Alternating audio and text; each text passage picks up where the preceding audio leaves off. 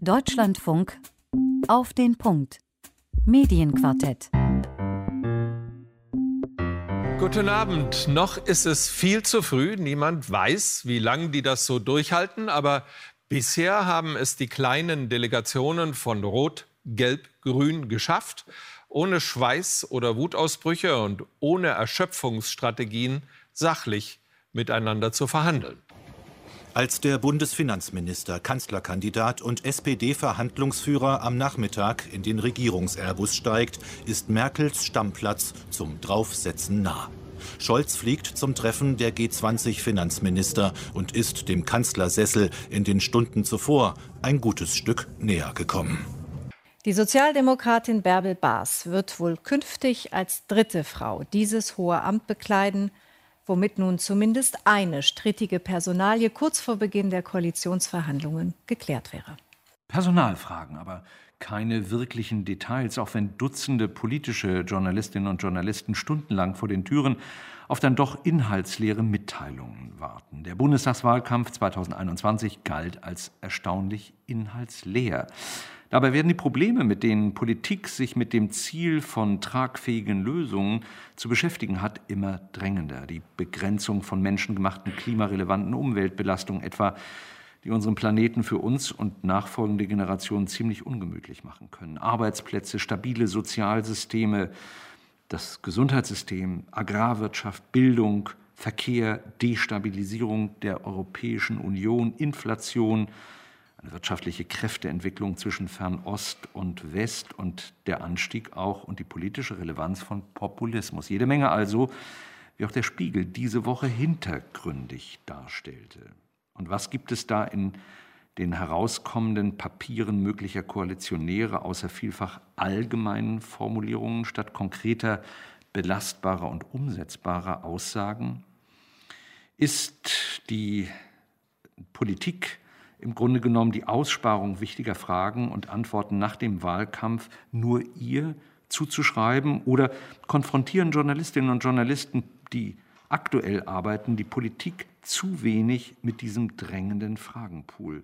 Konzentriert sich politischer Journalismus vielleicht zu häufig auf Personalien und noch mehr verhindert die Berichterstattung, vielleicht sogar die Entwicklung politischer Visionen und größerer Würfe. Guten Abend, willkommen zum Medienquartett. Das Thema heute Chronisten, Welterklärer oder Vordenker.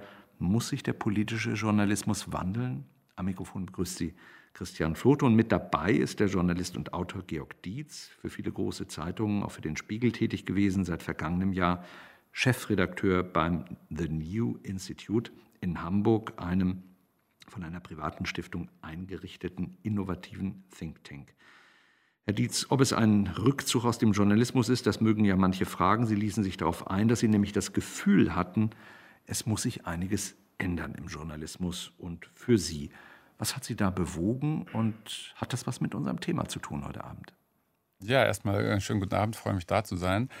Das äh, hat sicher was mit unserem Thema zu tun. Ich war sehr lange im normalen, traditionellen Journalismus, habe da sehr viel gesehen, erlebt und ähm, fand zunehmend, dass die selbst Beschneidung des Journalismus ähm, eigentlich ein Phänomen ist, was ich nicht genau nachvollziehen kann, nach wie vor. Äh, die Selbstbeschreibung, äh, wie es auch der Spiegel tut, sagen, was ist, ähm, ist eigentlich natürlich nicht nur das, was Journalismus sein kann. Es kann ja auch sagen, sagen, was sein könnte oder sagen, was möglich ist, sagen, was ähm, anders sein könnte. Das heißt, es gibt so eine Fixierung gerade im politischen Journalismus auf das, was ist, was man sieht, was gegeben ist. Es ist eine vorgefertigte Sprache sehr oft und sind vorgefertigte Gedanken. Es gibt sowas, was, was, was eine Art von, man bindet sich an die Rationalität ähm, derjenigen, über die man berichtet. Und mein Schritt raus war einfach einer, wo ich versucht habe, konstruktiv damit umzugehen, zu sagen, ähm, es gibt so viel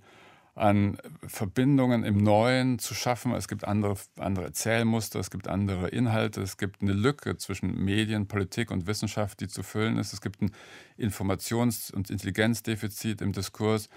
Ähm, und das anzugehen und das konstruktiv anzugehen, was ja auch was ist, was im Journalismus fehlt, weil es immer so eine Kritik-Selbstbeschreibung ist. Es muss kritisch sein, was es auch zum Teil sein sollte, aber dann ist es kritisch der Macht gegenüber, was nicht so oft der Fall ist wiederum. Darüber kann man auch reden. Was ist das was, was ist die Macht äh, im Journalismus? Ist es, ist, schmeichelt man der Macht oder, oder ist man da anders? Mit welcher Sprache geht man auf die Macht zu? Das waren alles Dinge, die mich bewogen haben, rauszugehen, diesen Schritt zu machen und der für mich sehr, sehr produktiv war, weil ähm, Distanz im Journalismus ähm, in einem guten Verhältnis zur Nähe stehen sollte. Das klassische Problem, über das man ja dann auch bei so einer Gelegenheit ähm, sprechen kann. Vielleicht gibt es noch eine Thematik in dieser Richtung, die wir vertiefen können später. Sie haben kürzlich einen Taz-Artikel, äh, in einem Taz-Artikel von diesen transformativen Zeiten gesprochen und ähm, beschrieben, dass traditionelle Medien offenbar daran scheitern, sich in Ton und Inhalten zu öffnen. Sie haben das eben schon angerissen. Sie haben das ja dann noch weitergeführt auf die verschiedenen Medien, auch ein Stück heruntergebrochen ähm, äh, sie bleiben eben halt nicht nur bei einer Bestandsaufnahme, sondern sie sagen auch, es könnte da weitergehen. Genau, ich meine, wir sollten wahrscheinlich schon viel über den Klimawandel reden äh, heute, weil das ja auch ein Thema war, das im, im, im, Wahlkampf extrem ausgespart wurde und sehr defensiv, wenn überhaupt, behandelt wurde. Und daher kann man das sehr leicht sehen. Das ist ähm, ähm, die Fragen im äh, den Triels waren immer, was soll das kosten, wer kann das zahlen, wie ist das irgendwie zu machen? Ähm, und nicht, ist das nötig? Und was müssen wir tun, um die Gesellschaft so umzubauen, dass wir es hinkriegen, was ja eigentlich wissenschaftlicher Konsens ist. Und dieser, dieser Umschwang, dieses Umschwenken finde ich interessant, dass man ähm, nicht so ein Ritual hat von, der sagt das, der sagt das, der sagt das, also so eine Äquidistanz, so eine Pseudo-Objektivierung von Diskursen, sondern dass man ähm, auf Grundlage von relativ gesicherten ähm, Erkenntnissen versucht, letztlich gemeinsam und nicht immer nur gegeneinander einen Diskurs zu entwickeln, der konstruktiv ist, der verschiedene Stimmen, Interessen zum, zum Klingen bringt, was auch fehlt. Also dass es eben sehr viel weniger ist. Es gibt sehr wenig POC-Stimmen, es gibt sehr wenig junge Stimmen. Im, im, klassischen politischen Journalismus ist es alles sehr, sehr abgefedert, sehr, sehr mittelalte weiße Männer. Und eben auch in den Talkshows eine sehr ähm, eine Phalanx von, von, von Platzhirschen, die da seit länger als Angela Merkel schon, schon den Diskurs bestimmen die Themen setzen, den, den, den Drall festlegen, ähm, der immer irgendwie ähm, ja, mit einem Soupçon, einem Verdacht gegen die anderen, gegen die Griechen oder den Islam oder so.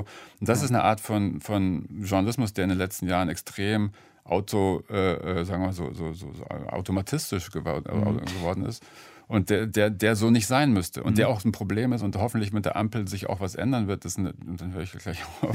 ja. eine andere Art von, ähm, eine andere Generation eigentlich letztlich, mit einem anderen Blick auf die Dringlichkeit der Situation und einer anderen Sprache ähm, vielleicht auch in, in Leitungs- oder, oder in so Positionen oder Machtpositionen kommt. Ja, ich würde gerne noch ein bisschen konkreter einmal noch nachfragen, vielleicht zur Abrundung des Gesprächs. Jetzt diese konkrete Situation, es geht um das Stichwort Klima dann in so einem Triell beispielsweise, jetzt ohne eins jetzt konkret nochmal hervorzuzaubern.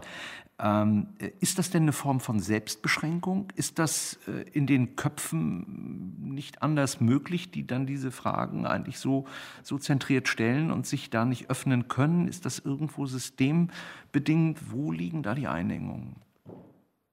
Das ist noch die freundliche Annahme, die ich aber auch gar nicht ausschließen würde. Also ich ähm, glaube schon, dass es ähm, so ist, dass sich Journalistinnen zu lange mit den Politikern beschäftigen und dem, was sie, was sie tun und nicht, nicht mit den ähm, anderen Möglichkeiten, ähm, letztlich den Umbau dieser Gesellschaft zu denken. Also, dass man mehr mit lösungsorientierten, Lösungs- mhm.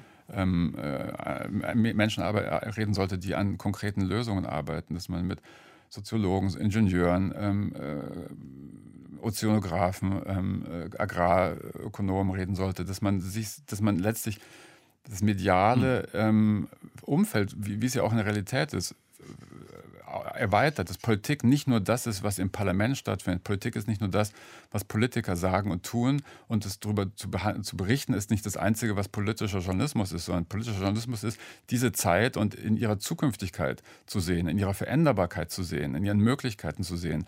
Und das, so, das ist das Gemeinwesen, das man zum Klingen bringen muss. Und es ist unsere Gesellschaft, die aufscheinen muss. Und was wir im politischen Journalismus sehen, sind eben total minoritäre Positionen, die nur wie so drei Figuren auf einem riesengroßen Schachfeld alleine rumgeschoben werden. Das Schachfeld ist aber viel, viel größer. Das ist der richtige Moment, um das jetzt etwas zu vergrößern, also äh, jemanden noch aus dem Quartett hinzuzunehmen. Professor Lutz Hachmeister ist äh, dazu prädestiniert. Er ist Journalist, Publizist, Kommunikationswissenschaftler und nicht nur mit Grimme-Preis ausgezeichneter Filmemacher, kennt sich also auch in der Fernsehwelt und äh, vieles, was wir jetzt eben auch ähm, als beispielhaft gehört haben, kommt ja aus der Fernsehwelt dann. Und äh, er übersieht die Medienentwicklung seit Jahrzehnten. Hachmeister, können Sie mit der Diagnose, auch den Forderungen, äh, diesen Weitungen von, von Blick und Verstehen von Herrn Dietz etwas anfangen? Ja, sehr. Also ich meine, wir haben ja das Problem, dass es nicht an der Analyse mangelt. Also Jürgen Leinemann, einer der großen Politikversteher des früheren Spiegel, hat ja mal ein Buch geschrieben, Höhenrausch, wo er dieses Verhältnis zwischen etablierter politischer Klasse und den sogenannten politischen Journalisten als Co-Abhängigkeit beschrieben hat. Also da ist man sehr aufeinander fixiert. Äh, man ist auch sehr darauf aus, dass man sich äh, gegenseitig aufeinander verlassen kann, also dass keiner aus Reihe und Glied heraustritt und da als Störenfried äh, bei diesen ganzen Hintergrundclubs in der Hauptstadt, früher Bonn, heute Berlin, äh, auftritt. Also es mangelt uns nicht an der Einsicht dessen, was sich verändern müsste. Also wie der Kollege Dietz gesagt hat, dass man das Politische im Grunde in einem erweiterten Sinne begreifen muss. Und zwar nicht nur als Parteipolitik oder wer wird der neue FDP-Generalsekretär oder der Co-Vorsitzende der SPD jetzt wieder, sondern dass man sagen muss, dass es ähm, einfach die, die Gesellschaft in einem sehr viel umfassenderen Sinne betrifft. Ich will ein Beispiel geben ähm, dass wahrscheinlich die radikalste politische Umwälzung in diesem Land oder in anderen westlichen Wohlstandsgesellschaften ist letztlich die Popkultur seit den 1950er Jahren, die Debatten über die Geschlechterverhältnisse ähm, und andere Themen dieser Art von Kulturkampf und überhaupt nicht die Entwicklung des Parteiensystems. Also das, wenn Sie mal einen, einen katholischen Priester in den 1950er Jahren gefragt hätten, wovor er wirklich Angst hat, hätte er Ihnen nicht gesagt, dass es noch die KPD gibt, äh, sondern wie sich die jungen Leute anziehen und haschen und trinken und so weiter. Und das ist ja das, was Georg Dietz ein bisschen auch mitgemeint hat, dass man einen anderen politischen, äh, politisch-kulturellen Blick auf diese Gesellschaft haben müsste. Und das würde aber heißen, um mal eine konkrete Forderung äh, zu stellen, dass diese ganzen traditionellen Posten im politischen Journalismus, auch im Fernsehen, weitgehend abgebaut werden müssen und vollständig neue Ressorts geschaffen werden müssten. Das ist einfach eine Folgerung dieser, äh, aus dieser Erkenntnis dass wir gar nicht die klassische Aufteilung mehr haben, wie wir sie auch kennen. Ja. Also äh, jetzt gut, nicht nur Hörfunk, wir reden jetzt mal allgemein vom Fernsehen, also äh, von, von Medien, äh, elektronischen beispielsweise, die sich dann gliedern in Politik. Ähm, es kann dann noch genau. Außenpolitik, Innenpolitik sein ja. und so weiter. Das sind klassische Ressorts, die nicht weiterführen. Nein, ich, gut, der Auslandskorrespondent hat eine andere Rolle, weil er ist da ja meistens alleine oder die Auslandskorrespondentin muss dann alles mit bedienen. Ähm, also die armen Leute, die da über die Griechenland-Krise berichten mussten, die müssen ja quasi schon ein enzyklopädisches Wissen haben. Also das ist, da ist Außenpolitik sozusagen ein Teil der Berichterstattung. Aber ansonsten, und das wissen wir ja auch, das war früher noch viel stärker als heute, diese gegenseitigen Abhängigkeiten auch über die Postenvergabe im politischen Journalismus, gerade im öffentlich-rechtlichen Rundfunk, da hat es ja alle möglichen Skandale gegeben und das, das wirkt natürlich auf die Berichterstattung drastisch zurück, wer sich da was zu sagen traut und wie er die politische Welt sieht. Aber bleiben wir noch mal bei dem Begriff der Co-Abhängigkeit, den Sie eben dort genannt haben. Ähm, das klingt ja so, als ob so ein Regierungsjournalismus ähm, eigentlich wie der heilige Hain von, ich glaube, Benares ist es da, wo die Affen herumsitzen, fröhlich dann sich Kokosnüsse zuwerfen, aber bitte nicht zu doll, weil sonst gibt es richtig einen Aufstand dort im Wald. Äh, kann man das so sehen mit diesem Bild, dass das schön Frieden eigentlich ist und man sich einig ja, ist? Also im Grunde ist zumindest das, das größere Rahmenverständnis dessen, was das Politische sein soll, gerade in so einer äh, Glocke äh, der, der Hauptstadt Berlin, wo das ja noch mal viel schlimmer geworden ist als, äh, als damals in dem, in dem kleinen, beschaulichen Bonn, ähm, äh, das, das teilt man miteinander. Es gibt niemanden, der das, was Georg Dietz jetzt zum Beispiel gesagt hat, oder was, äh, sage ich mal, Leute in den Social Media machen können, immerhin jetzt auch auf dem hohen technischen Niveau, der das teilt in dieser Gruppe. Das soll im Prinzip abgewehrt werden. Lassen Sie uns Thilo Jung mit zuhören. Auch schon früher mal bei uns im Medienquartett dabei ist, Journalist, moderiert das Interviewformat Jung und Naiv ist einerseits eine Konstante im politischen Journalismus in Berlin geworden, aber irgendwie auch ein wenig Außenseiter geblieben. Herr Jung, was machen Sie anders und was stimmt aus Ihrer Sicht mit dem etablierten politischen Journalismus wohl möglich nicht oder nicht mehr oder hat noch nie gestimmt? Abend erstmal an die Runde, danke für die Einladung. Was äh, ich anders mache, das müssen andere beurteilen. Ich glaube, wir orientieren uns in unserem Team daran, äh, was Journalismus ist, nämlich den Leuten und den, der Gesellschaft zu sagen, was relevant zu sein hat und nicht, was die Gesellschaft wissen will. Das ist nämlich für mich eher Boulevardjournalismus. Der Journalist äh, soll sagen und berichten, was wichtig ist und nicht alles, was sonst so äh, anfällt, was relevant sein sollte und nicht, was äh, für Parteien und Regierungen und Regierungsmitglieder relevant ist, was die tatsächlichen Themen in einem Wahlkampf sind, nämlich aus Sicht der Gesellschaft und aus Sicht des Planeten und nicht, was für die Parteien die relevanten Themen sind. Und das äh, fasst vielleicht ein bisschen das zusammen, was Georg äh, gerade gesagt hat. Und gleichzeitig würde ich Lutz Hachmeister ein bisschen widersprechen. Also gucken Sie sich die Bundespressekonferenzen an.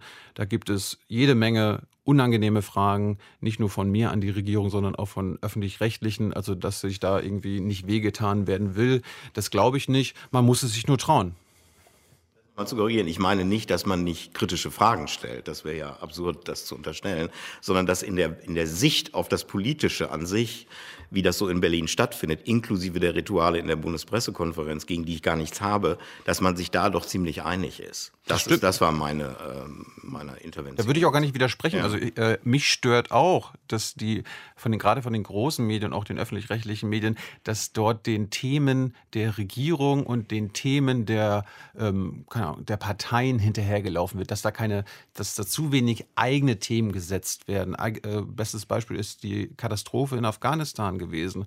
Also wir haben zusammen mit äh, Hans Jessen und dem Kollegen vom Neuen Deutschland, Daniel Lücking, schon Monate vor der äh, Ortskräftekatastrophe ähm, in der Bundespressekonferenz darauf aufmerksam gemacht. Die Bundesregierung, das Verteidigungsministerium ständig danach gefragt. Es wurde immer abgewiegelt. Dann ist auf einmal die Katastrophe passiert, das Desaster. Äh, das Kind ist in den Brunnen gefallen. Auf einmal hat es alle interessiert. Auf einmal wussten alle, was passiert ist. Und auf einmal wird da ständig gefragt. Jetzt ist der Wahlkampf vorbei. Die äh, Soldaten sind abgezogen. Wir haben tollen Zapfenstreif am Reichstag gemacht. Also in Anführungsstrichen einen tollen. Und auf einmal ist das Thema schon wieder raus. Und wer, wer fragt dazu von den Kolleginnen in der Bundespressekonferenz? Niemand mehr außer wir. Und das ist halt das Ding, äh, das ist halt für die Politik aktuell kein Thema, also ist es auch für die Hauptstadtjournalistinnen kein Thema und das ist ein Problem. Das sind ja Defizite, die Sie damit identifizieren und auch ähm, Beschleunigungsphänomene und vorzeitig Möglichkeiten, die, die nicht beachtet werden. Sie gestehen oder haben zugestanden in einem Interview Politikmagazinen wie beispielsweise Monitor und Kontraste, dass die ja da noch Themen bringen, die das Publikum interessieren sollten, die aber nicht unbedingt dann Einfluss auf die tägliche Nachrichtenberichterstattung haben. Also so eine disparate Situation. Beobachten Sie das auch? Ist das auch ein gutes Beispiel mit Afghanistan vielleicht, beziehungsweise mit Aspekten dazu? Ja, es gibt grandiose ARD-Dokus von 2008, die das, was in Afghanistan jetzt am Ende passiert ist, vorausgesagt haben. Und dann passiert das Desaster und auf einmal äh, fangen die Nachrichtenredaktionen an zu überlegen und zu eruieren, wie das denn passieren konnte. Dabei hätten sie eigentlich ihre eigenen Politikmagazine, die Monate und Wochen vorher selber darüber berichtet haben, gucken müssen, das in die äh, Berichterstattung lassen, äh, in die Berichterstattung einfließen lassen und dann äh, kann man den Zuschauern auch vorab schon äh, nahe bringen, wie das, äh, dass das Desaster äh, passiert und dass das Kind gerade in den Brunnen fällt, sodass vielleicht die Bundesregierung, bevor das Kind in dem Brunnen liegt, äh, dafür sorgt, dass das gar nicht runterfliegen muss. Das wäre ja dann auch ein Impuls gewesen, der medial vermittelt wäre in die Gesellschaft hinein und, und möglicherweise auch zu Regierungshandeln geführt hätte. Aber ist das Ihrer Einschätzung nach selbstbewusste Binnenpluralität in den Medien? Also, dass es da so ein ja fast auch entkoppeltes Nebeneinander gibt? Oder ist es ein tatsächlicher Organisationsmangel? Da stecke ich zu wenig drin, also gerade in den öffentlich-rechtlichen Medien. Ich finde, man sollte sich einfach daran orientieren, was die KollegInnen äh, recherchieren, was, wie die Welt und die Realität wirklich aussieht und nicht die Realität des äh, Pferderennenjournalismus, die Realität der Berliner Blase. Vielleicht hilft Frau Professor Marlies Prinzing da an der Stelle ein Stück weiter. Sie ist Medienwissenschaftlerin, sie ist Autorin und äh, lehrt an der Hochschule Makromedia in Köln, hat just in diesem, Buch, in diesem Jahr mit Roger Blum ein Handbuch politischer Journalismus herausgebracht, in dem sich viele aus dem politischen Journalismus und auch aus der wissenschaftlichen Beobachtung mit den Grundlagen und den verschiedenen Disziplinen, die es ja gibt bei politischem Journalismus, äh, beschäftigen, auch alles in einem internationalen Vergleich. Geraten die bestehenden Herangehensweisen an Politik, an Regierung, an Wahlkämpfe, an ihre Grenzen und vielleicht gleich mal zum Einstieg jetzt auch äh, Organisationen von Medien, ist so etwas wie eben beschrieben von Thilo Jung Ihrer Auffassung nach Ausdruck von Binnenpluralität in Medien oder ist da irgendetwas nicht richtig organisiert? Na, zunächst mal guten Abend von meiner Seite. Danke für die Einladung. Und ähm, jetzt bezogen auf die Frage nach dem, was äh, im Sinn auch ist, eines solchen Handbuchs, da geht es praktisch äh, gerade darum, dass man eine Ge Gesamtschau liefert und dass es bislang eigentlich zum politischen Journalismus keine Gesamtschau gegeben hat. Das war eine äh, Triebfeder dafür, eine weitere, dass also wir beiden Herausgeber selber Erfahrungen gesammelt haben, sowohl im politischen Journalismus als auch in der Beforschung des politischen Journalismus. Und äh, das äh, spielt auch eine Rolle bezogen auf das, äh, wie man jetzt dann wirklich auch in der Praxis mit all diesen Fragen umgeht. Wir können, glaube ich, sehr viel davon äh, profitieren, wenn man immer wieder dann auch die analytische Beobachtung von dem, was im politischen Journalismus passiert, kombiniert äh, mit den Alltagserfahrungen. Das will dieses Handbuch und äh, das ist aber auch das, was ich herausgehört habe aus den vorausgehenden äh, Positionen. Und da geht es oft darum, dass man einfach auch äh, diese Reflexionsstärke in den Vordergrund stellt. Wie berichten wir denn eigentlich über dieses und jenes? Wie berichten wir über das und das? Und äh, dass man eben auch äh, nicht nur an den politischen Journalismus dabei denkt, sondern an ein angrenzendes Feld, das hier immer wieder anklingt, an den Medienjournalismus, der da eigentlich gerade in der Beobachtung des politischen Journalismus durchaus eine erhebliche Rolle spielen könnte. Das ist ja ein Format, wo wir dieses jetzt hier auch ein Stück mit versuchen. Herr Hachmeister, gibt es noch zu der Einschätzung, zu dem Beispiel auch von, von Thilo Jung eine Bemerkung von Ihnen? Herr Dietz gerne in Berlin. Ich darf kurz den Hörerinnen und Hörern sagen, wir sitzen zu zweit. Frau Prinzing, Hachmeister hier in Köln und äh, Herr Jung und Herr Dietz sind in Berlin. Wir sehen uns also nicht alle. Also um nochmal an Sie anzuschließen, Herr Floto, ähm, dieses, dieses Denken in kleinen Schrebergärten ist natürlich in Deutschland besonders ausgeprägt, also was die Ressortierung von Journalismus anlangt. Also hier herrscht so ein bisschen der Eindruck vor, Politikjournalismus ist eben das, was in den Politikressorts passiert, bei den Zeitungen und bei den äh, bei den Fernseh- und Hörfunksendern. Äh, und das ist natürlich falsch. Also ich nehme mal ein Beispiel. Es gab in Frankreich lange Jahre eine Sendung Bouillon de Culture von Bernard Pivot, wo ein Politiker neben einem Ägyptologen und einer Feministin saß. Und die haben sozusagen äh, über bestimmte gemeinsam verabredete Themen geredet, anhand von Büchern und Filmen. Und da entsteht natürlich ein Diskurs, der im Grunde politischer ist als das, was die traditionellen politischen Ressorts äh, äh, bringen, gerade im Fernsehen, wenn man jemandem einfach äh, zwei Minuten das Mikro vor die Nase hält. Das ist häufig genug kritisiert worden. Die Kritik daran ist alt, auch die Medienkritik ist daran, äh, daran ist alt. Aber das hat bislang zu keinerlei großen Veränderungen in der Ressortierung im Journalismus und in den äh, Sendern geführt. Es gibt zwei, ähm, zwei Entwicklungen, die mich durchaus positiv stimmen. Einerseits eine generationelle Entwicklung, dass jüngere Leute das inzwischen anders sehen und wenn sie nicht völlig angepasst sind, sich mit ihren Vorstellungen nach einem erweiterten Begriff des Politischen auch durchsetzen werden.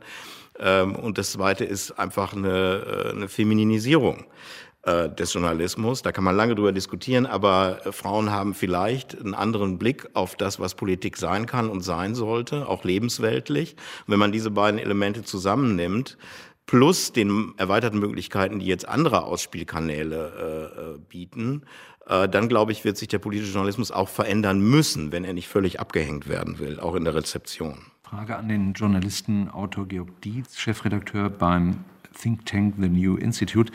Äh, sehen Sie das auch so in der Defizitaufnahme erst einmal, dass uns da ganz viel fehlt, auch vielleicht an Formatideen, an, an, an organisatorischen Ideen, auch die man dafür braucht, um, um so etwas anders auf die Schiene zu setzen? Das ist sicher so. Ich würde gern den Rahmen so ein bisschen erweitern und auf zwei Phänomene vielleicht zu sprechen kommen, die mich ähm, beschäftigt haben oder beschäftigen in meiner Zeit, 25 Jahre im traditionellen Journalismus. Das eine ist, wer wird Journalistin? Also letztlich ähm, die Bürgerlichkeit, der, die notwendige Bürgerlichkeit dieser Karrieren, ähm, wie viele Geisteswissenschaften oder, oder Wissenschaften an sich. Ähm, das heißt, wenn wir über den politischen Journalismus in diesem Land reden, dann reden wir natürlich über dieses Land. Das ist ähm, in, in weitem deckungsgleich. Ähm, es ist ähm, eine Mehr der Meritokratie, es ist eine Mehr der Aufstiegschancen ähm, in, in Führungspositionen oder auch nur in Strukturen des Journalismus. Das heißt, es ist eine sehr abgefederte, ähm, und ich will es gar nicht nur auf weiß bezeichnen, einfach eine sehr wohlstandsabgefederte äh, Sicht, die sich in, in diesen ähm, Zeitungsredaktionen oder Webredaktionen oder, oder Fernsehredaktionen abbildet. Und auch dann, und das ist dann der zweite Punkt, verschärft durch die Medienkrise, die so elementar ist für die, das Verständnis für, diesen, für den Journalismus heute, eben noch verstärkt wurde. Der, ich glaube, der jüngste Redakteur, die jüngste Redakteurin, das war, glaube ich, ein Mann, also ein Redakteur, im Spiegel, im Kulturressort, als ich gegangen bin, war 40, meiner Meinung nach, ähm, so um den Dreh. Als ich Journalist geworden bin, da ähm, gab es einen, einen Hunger letztlich ähm, unter jungen Journalistinnen. Also es gab eine Konkurrenz, es gab, es, gab ein, es gab Aufstiegsmöglichkeiten, es gab einen Wettbewerb auch der Besten. Man wollte laut sein, es wurde auch übertrieben vielleicht, es war irgendwie aber auch, auch eine, eine, eine Spannung in der Luft. Und das ist ja Journalismus im Idealfall immer, dass man ähm, in Konkurrenz, in produktiver Konkurrenz zusammen, zu, zueinander steht. Und das hat aufgehört ähm, vor, vor, vor einigen Jahren, vor vielen Jahren, ähm, eben, äh, dass man sich, und das hat Frau Prinz ja gerade angesprochen, Medienjournalismus, dass man sich in so, eine, ähm, in so ein Arrangement der Angst begeben hat. Also, dass man aufgehört hat, übereinander zu berichten, dass die Medienberichterstattung extrem zahm geworden ist, dass man aber generell in diesen ähm, Redaktionen den Mut verloren hat, zu gestalten, zu ähm, äh, widersprechen, kreativ zu sein, andere Leute reinzuholen, überhaupt eine Dynamik in diesen Apparaten zu haben. Und die Medienkrise hat dann dazu geführt, dass ähm, äh, ja, die, die, die Status Quo-Verwalter, und dazu gehören öffentlich-rechtliche wie, wie, wie, Spiegel oder SZ genauso, sich abschotten vor Kritik. Ähm, und das ist schwierig. Die Kritik ist dann bei öffentlich-rechtlichen ähm, sehr massiv von rechts und zu Recht abzuwenden. Aber verändern muss sich der Journalismus so oder so. Und die Art und Weise, wie zum Beispiel etablierter Journalismus auf Twitter rumhackt, ähm, ist einfach grotesk. Als ob das irgendwie was ändern würde, wenn man jetzt Twitter total dämonisiert ähm, und, und äh, auch falsch einschätzt, meiner Meinung nach. Nicht, dass es da auch überzogene, harte Diskussionen gibt und Mobbing und, und alles Mögliche. Es gibt aber auch eine Art von horizontalem Journalismus, horizontalem Diskurs, offenerem Diskurs im Idealfall was ich sagen will, das sind zwei Momente, die, glaube ich, wichtig sind, um zu verstehen, warum wir heute sind. Und die ähm, Fragen von Formaten, Diskursen und ähm, von Formaten und Kreativität und so sind dann wirklich sehr nachgeordnet. Es ist ein grundlegendes Problem, was wie so vieles ökonomische und gesellschaftliche Grundlegend hat und spiegelt letztlich auch in diesem Land. Thilo Jung, Sie, äh, Jan Meister, aber weil, weil Herr Dietz Twitter genannt hat. Ja. Es gibt aber natürlich auch noch einen anderen Aspekt, dieses unglaubliche Selbstlob, was jetzt die sozialen Medien den Journalisten über sich selber ermöglichen. Das ist ja unglaublich peinlich. Ähm, also wenn Sie Twitter verfolgen, wie Journalisten da äh, agieren, das ist sozusagen die geringste Recherche, wird mit einem Schwall von äh, Tweets an, an Lob und, äh, und, und äh, Selbstermächtigung sozusagen im falschen Sinne äh, versehen. Das, das ist sozusagen ähm, ähm, eine Angsthaltung, die sich dann auch noch in so einer Kuschelatmosphäre äh, ähm, widerspiegelt. Mir ist das aufgefallen bei diesen Recherchen zu Julian Reichelt, da kommen wir wahrscheinlich noch irgendwann drauf, und dem Springer Verlag. Und das wurde so, also als ob, die, äh, als ob Watergate dagegen äh, relativ kleine äh, äh, Aktion gewesen ist, gefeiert. Das, und mein Aspekt, mein, mein äh, Gefühl ist, dass der Journalismus und auch Journalisten, die sich als politisch verstehen, äh, dass es ziemlich einzigartiger Beruf ist. Das wäre so, als ob ein Chirurg immer twittern würde, meine Operation ist gelungen, weil der Patient lebt auch noch äh, und wird dafür gefeiert von seinen Kollegen. Es ist grotesk. Es gibt übrigens in keinem anderen Land mehr Journalistenpreise als Journalisten, die überhaupt vernünftig recherchieren und schreiben können. Das, das ist das, Deutschland, glaube ich, das einzige Land.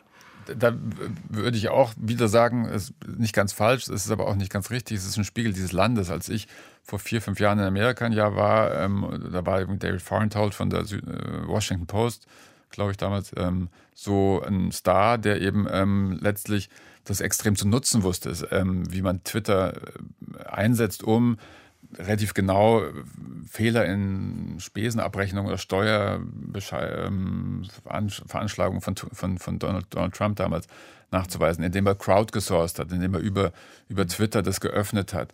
Ähm, das heißt, das ist auch Technologie ist ja immer eine Frage, wie man es benutzt und was, was man damit macht. Ich will gar nicht bestreiten, dass die Berliner Bubble nochmal noch angef angefacht ja. wird durch durch dieses Medium und man sich da abfeiert. Ähm, ich sage nur, das liegt nicht in der Natur der Sache.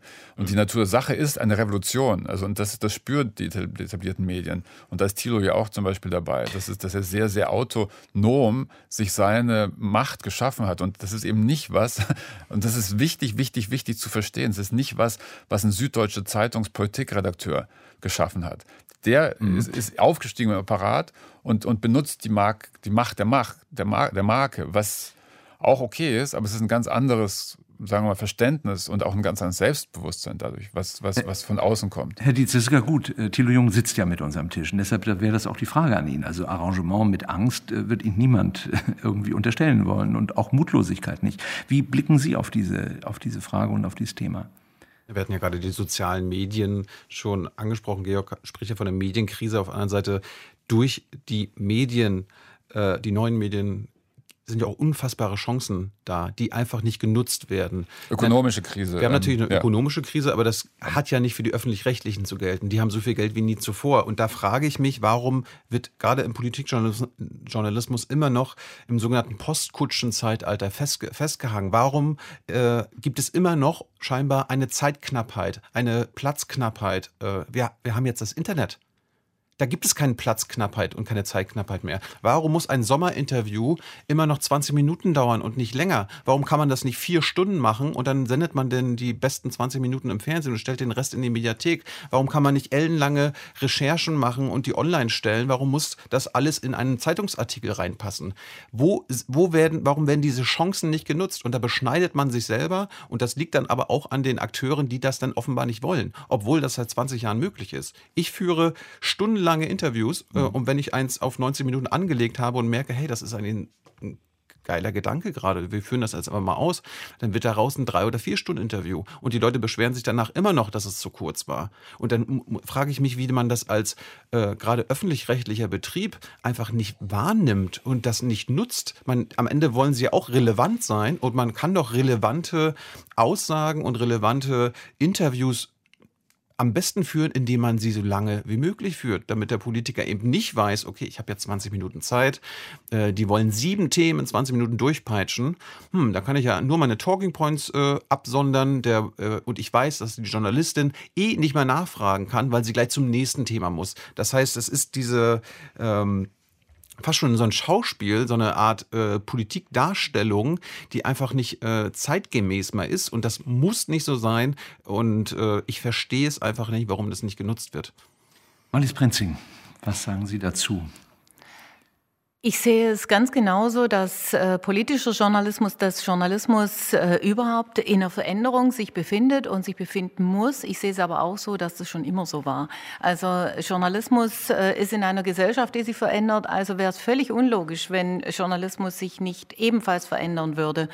Und äh, was ich nicht ganz nachvollziehen kann, ist, warum sozusagen äh, jetzt in der bisherigen Diskussion das eine gegen das andere immer äh, ja in Position gebracht wird. Also ich sehe sehr wohl äh, sehr gute Beispiele von politischem Journalismus, der eine andere Herangehensweise hat, teilweise auch beispielsweise äh, gerahmt von Funk, äh, das Y-Kollektiv, Steuerung F, die auch äh, eine ganz große Rolle gespielt haben. Bei einer der jüngsten äh, auch Investigativrecherchen äh, Recherchen mit den Pandora Papers. Ich sehe beispielsweise auch äh, den Versuch, wirklich äh, genau diesen Zukunftsblick, den ich ebenfalls wirklich sehr bedeutsam finde, den wirklich medial abzubilden. Es wird äh, ja jetzt ein Diskussionsformat, ein neues Diskussionsformat äh, wieder geben, aufgegleist von Zeit Online, also im doch äh, schon rela äh, relativ etablierten Online-Medium. Also es tut sich an vielen Stellen etwas und das ist bedeutsam, dass das so ist. Und äh, es muss jetzt nicht alles praktisch sich einem bestimmten Stil anpassen, denn wir haben ja das Glück, dass wir in einer demokratischen Gesellschaft leben, die nach wie vor trotz aller ökonomischen Zwänge doch eine hohe Medienvielfalt hat und damit auch eine hohe Herangehensvielfalt. Das finde ich wirklich sehr bedeutsam, dass wir das hier ähm, ebenfalls feststellen, dass es durchaus allerlei Ansätze gibt, dass es diese geben muss und dass es noch mehr davon geben sollte. Auch auch noch mehr davon, dass man beispielsweise auch auf ein verändertes äh, Mediennutzungsverhalten eingeht, äh, auf veränderte Nutzungsgewohnheiten und all diese Dinge mitbedenkt. Aber auf der anderen Seite gibt es meiner Auffassung nach auch ziemliche Konstanten und äh, Spezifika gerade im politischen Journalismus. Und dazu gehört beispielsweise, dass der politische Journalismus schon in einer demokratischen Gesellschaft eine äh, ganz äh, besondere, auch meritorische Funktion hat, dass er eine Erklärfunktion hat in einer Art und Weise, wie das in vielen anderen äh, Berichterstattungsfeldern nicht der Fall ist. Wenn ich jetzt als Beispiel nehme den Sportjournalismus, da habe ich es mit unglaublich vielen Experten und Experten Expertinnen in einer bestimmten Sportart, bezogen auf einen bestimmten Verein und so weiter zu tun. Und die wissen recht viel. Aber bezogen auf den politischen Journalismus, da muss ich oft aufs Neue dann ein Wahlsystem, äh, ein politisches System etc. dann erklären. Und das ist schon eine Unterscheidung. Äh, Sportjournalismus und Politikjournalismus haben übrigens fast alles gemeinsam. Also da, da gibt es gar keinen Unterschied. Es gibt Experten, es gibt das Wettrennen, es gibt äh, die Personalisierung, die man natürlich nie ganz wegbekommen wird. Da darf man natürlich auch nicht naiv sein, aber die Unterschiede sind sehr gering, wenn Sie mal genauer darüber aber nachdenken. Das Erklären ist ein Unterschied. Also ich muss nicht jedes Mal einen Abseits, äh, eine Abseitsfalle und so weiter erklären und ich muss auch nicht erklären, was das auf sich hat mit dem Ball. Oh, Wir müssten das jedes Mal wieder neu erklären. Aber Lutz Hachmeister hatte ja schon, schon angedeutet, also Richtung Boulevard. Glaube, Frau Prinzing, es hilft uns auch nicht weiter zu sagen, das gibt es schon alles irgendwo, so am Rand. Das glaube ich auch. Also wir haben eine hohe Vielfalt an an Formaten, an Archivstücken, die man auf YouTube sehen kann oder inzwischen auch in den Mediatheken der öffentlich-rechtlichen Anstalten. Es gibt eine historische Tiefe. Wer will, kann sich da sehr viel politische Zusammenhänge zusammenbasteln. Aber hier ist doch die Frage, wofür wird das meiste Geld ausgegeben? Welche Recherchen werden unterstützt? Welche dokumentarischen Stücke werden auch mal längerfristig angelegt? Das kommt sehr, sehr selten vor übrigens. Also das kann ich nun aus der Praxis wirklich berichten. Also ich glaube, diese wissenschaftliche Draufsicht, wir haben doch eigentlich, doch eigentlich so ganz okay. Das stimmt nicht. Das, das habe ich das nicht gesagt. Ich, ja, es ist einfach alles okay. Genau mhm. das habe ich nicht gesagt, okay. sondern ich habe gesagt, man sollte nicht das eine gegen das andere in Position bringen, ja. sondern in die Richtung weiterdenken. Lassen wir uns trotzdem noch mal die Rolle vom Boulevard eben halt äh, in Richtung politischem Journalismus, das Verweben, das äh, Intrigierte an der Stelle auch nochmal ansprechen. Sie hatten das ja schon auch genannt. Und da kommt natürlich das, was kürzlich eben von sich reden machte bei Bild, äh, insgesamt vielleicht auch bei Springer noch mit rein. Lutz Hachmeister, würden Sie das noch einordnen wollen? Gerne die anderen auch. Also ich halte das für einen gestrigen Versuch. Das wäre ganz anders gewesen, wenn Bild TV vor 20 Jahren hätte starten können. Das wollte der Springer Verlag ja auch immer. Da sind ja viele Projekte, Fusionen äh, mit Pro7 Sat1 und so weiter gescheitert. Aber heute ist das, das passt einfach nicht mehr zur Gesellschaftsentwicklung. Diese Sendung mit diesen fünf immer gleichen Figuren, die sich da gegenseitig interviewen, inklusive Uli Jörges und äh, anderen äh, Springer-Journalisten, das ist Kabarett. Also das ist gestriges Theater. Das, äh, auch dieser Versuch, nochmal das deutsche Fox News zu werden, das ist hier jetzt auch leider brutal unterbrochen worden durch diese Affäre äh, um den ehemaligen Chefredakteur. Daraus kann nichts werden. Das ist jedenfalls meine feste, äh, feste Auffassung. Ist das ein Stück Selbstreferenzialität im, im Luhmannschen Sinne, dass die sich um, um, sich selbst kreisen und dann auch ihre Dinge ja. immer wieder kauen in allen Medien? Es ist so ein bisschen die, die Idee, wir wollten das immer. Also der Springer Verlag wollte immer ein großer Player im Fernsehgeschäft werden werden, seit äh, Axel Springer das Fernsehen für sich entdeckt hat. Das ist immer verhindert worden. Ähm, und es jetzt nochmal zu versuchen, ist auch im, im, ökonomischen Sinne ein Versuch wert. Also weil die Printeinnahmen, die Werbeeinnahmen natürlich wegbrechen in dem Bereich und die im Online-Bereich nicht so üppig sind, jedenfalls was den klassischen journalistischen Sektor anlangt. Aber es kommt einfach leider oder zum Glück zu spät. Ich würde ja in Sachen Springer eher auf, die, auf das Ökonomische, was das ja auch jetzt gerade ausgelöst hat durch den New York Times-Artikel, äh, schauen und was das mit Politikjournalismus zu tun hat. Weil, wenn wir uns mal daran erinnern, äh, Springer kauft gerade Politico, hat schon den Business Insider damals gekauft und äh, die vermitteln genauso wie Bild und Welt und andere ähm, äh, Nachrichtenseiten auch wieder spiegeln und so weiter, äh, ihre Nachrichten, den Nachrichtenramsch, den Headline-Journalismus über die neuen Medien, Facebook, Google, Twitter und so weiter. Und gleichzeitig gibt es eine Entwicklung, womit Politico 50 Prozent ihres Umsatzes macht, äh, nämlich mit 10.000 Abonnenten weltweit 10.000 Abonnenten, zum Beispiel in Europa, die 10.000 Euro im Jahr für Insider-Infos und äh, äh, Insider ähm, äh, Newsletter ausgeben, womit die eigentlich ähm, sich dann vorab informieren vor der breiten Öffentlichkeit. Und wir erleben durch diese äh, Springer-Maßnahme, das ist das Entscheidende, nicht Reichelt und was Döpfner macht und so weiter, nämlich die Versorgung der Armen mit Nachrichtenramsch und gleichzeitig eine Entwicklung, dass die Reichen bedient werden mit Insiderwissen. Also dass der äh, Nachrichten und der, In äh, der Wissensvorsprung der Reichen und der Mächtigen immer größer wird. Und das befeuert gerade diese Springer-Entwicklung. Das wollte ich dazu sagen. Danke, Thilo ähm, Lassen Sie uns ein Stück das Thema äh, zusammenfassen. Chronisten, Welterklärer, Vordenker, muss sich der politische Journalismus wandeln? Das ist und war unser heutiges Thema. Wir kommen Richtung Ende der Sendung, deshalb eine Schlussrunde. Die Frage nämlich, wird er sich wandeln? Und die Bitte an Sie, eine Prognose mal zu wagen. In welchen Feldern wird das passieren können? Werden Schnelligkeit, also dieses Windhundrennen, Nullaussagen gezielt weniger Bedeutung haben? Wird Digitalität möglicherweise zur Angebotsdifferenzierung auch noch weiterführen? Und werden vielleicht Vordenken und an Defizitaufdeckungen orientierte Ausrichtung vielleicht eine etwas größere Rolle spielen? Äh, Georg Dietz, Journalist, Autor, Chefredakteur beim Think Tank The New Institute. Was ist Ihre Meinung, Ihre Prognose? Meinung und Prognose gehen ja vielleicht auseinander. Ich wollte auch nochmal aufnehmen, was Frau Prinzing gesagt hat oder was auch Thilo gesagt hat oder was auch Herr Hachtmeister gesagt hat, um hier eine totale Versöhnung zu schaffen am Ende, die auch eigentlich es gab keinen Streit. Also mein, mein Gefühl ist, dass es äh, tatsächlich äh, extrem viel Positives und, und Radikales gibt, weil es technologisch möglich ist. Medienkrise heißt Krise der etablierten Medien. Was ich mir ähm, vorstellen kann, ist, dass ähm, so Positionen wie die von Rezo, die ja extrem machtvoll sind, zunehmen werden, dass es ähm, eben ähm, autarke, autonome ähm, EinzelakteurInnen geben wird, die sehr stark sind ähm, und die Legitimationsfrage nochmal ganz härter, sehr viel härter stellen. Das heißt, es gibt mhm. aus dem Digitalen, mhm. wie Thilo auch gesagt hat, mannigfaltige Möglichkeiten, sehr viel tiefer, sehr viel genauer, sehr viel nachhaltiger, mit anderen Themen, mit anderen Tonalitäten ähm, Journalismus zu machen. Und das würde ich mir mhm. hoffen und das glaube ich auch, mhm. weil ich bin ja Optimist. Und also, so arbeiten wir auch im Neue-Institut auf diese Richtung hin, dass wir einfach andere ja. Stimmen, auch tiefere Stimmen ähm, zur Geltung Dankeschön. bringen. Thilo Jung, Journalist, Moderator, Interviewformat Jung und Naiv. Sie sind autark und autonom. Was ist Ihre Prognose? Ja, da äh, bin ich gespannt. Ist mir eigentlich egal, wie das äh, bei anderen wird. Ich habe ja gesagt, es ist alles da. Die ganzen Instrumente liegen auf dem Tisch, die Möglichkeiten sind da. Und äh, vielleicht auch mal ein, ein, Hinweis an die Macher dieser Sendung. Ich meine, wir haben jetzt hier 45 Minuten. Äh, wir hätten das Ding auch hier äh, vorab produzieren können. Wir hätten fünf Stunden hier miteinander reden können und dann hätte der Deutschlandfunk halt 45 Minuten davon best of senden können und den Rest einfach in die Mediathek stecken können. Stattdessen haben wir vier Leute mit Moderator, sogar fünf Leute versucht, zu diskutieren, was einfach unmöglich ist, bei so einem geilen Thema 45 Minuten das zu machen.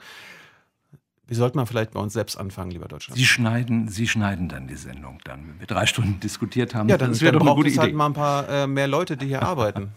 Alles klar, verstanden. Professor Marlies Prinzing von der Hochschule Makromedia Köln, Medienwissenschaftlerin und Autorin. Ihre Prognose?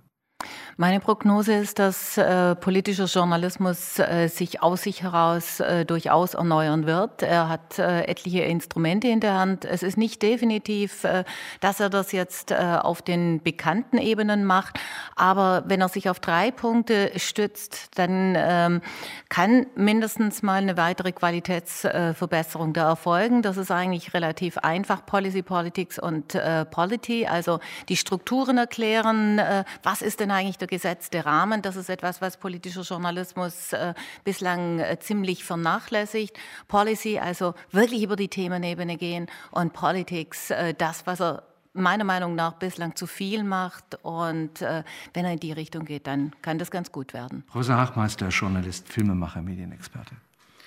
Ich glaube, wir haben ziemlich drastische Verschiebung bei der Leitmedien. Das neue politische Leitmedium ist Twitter. Für alle, die aktiv in der Politik und im Journalismus tätig sind, weit vor den traditionellen äh, Rundfunkmedien und vor den Zeitungen. Es ist einfach schneller. Insofern wird dieser, diese Schnelligkeitsdynamik weiter anhalten, aber es werden sich im Sinne dieser positiven Hoffnungen, die hier geäußert worden sind, auch ganz neue, längere analytische Formate herausbilden, die die Ebene der traditionellen Parteipolitik überschreiten. Wer sich raschere Veränderungen wünscht, sollte nicht enttäuscht sein, wenn es dann trotz digitaler Beschleunigung vieler Prozesse im System Journalismus vielleicht doch noch länger braucht für einen größeren Wandel. Denn Helmut Schmidt sagte ja schon mal eins, das Schneckentempo ist das normale Tempo jeder Demokratie. Danke für Ihr Interesse. Viel Freude noch bei unserem weiteren Programm im Deutschlandfunk.